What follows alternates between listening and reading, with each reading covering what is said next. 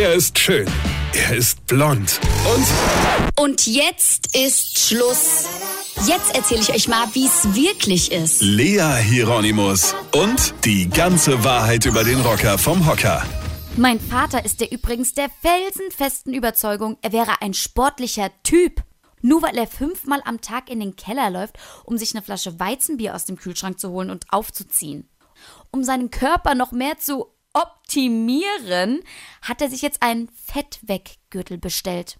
Ich weiß auch nicht, ob es schlimmer ist, dass er sich einen bestellt hat oder dass er wirklich glaubt, er könnte damit seine Figur optimieren.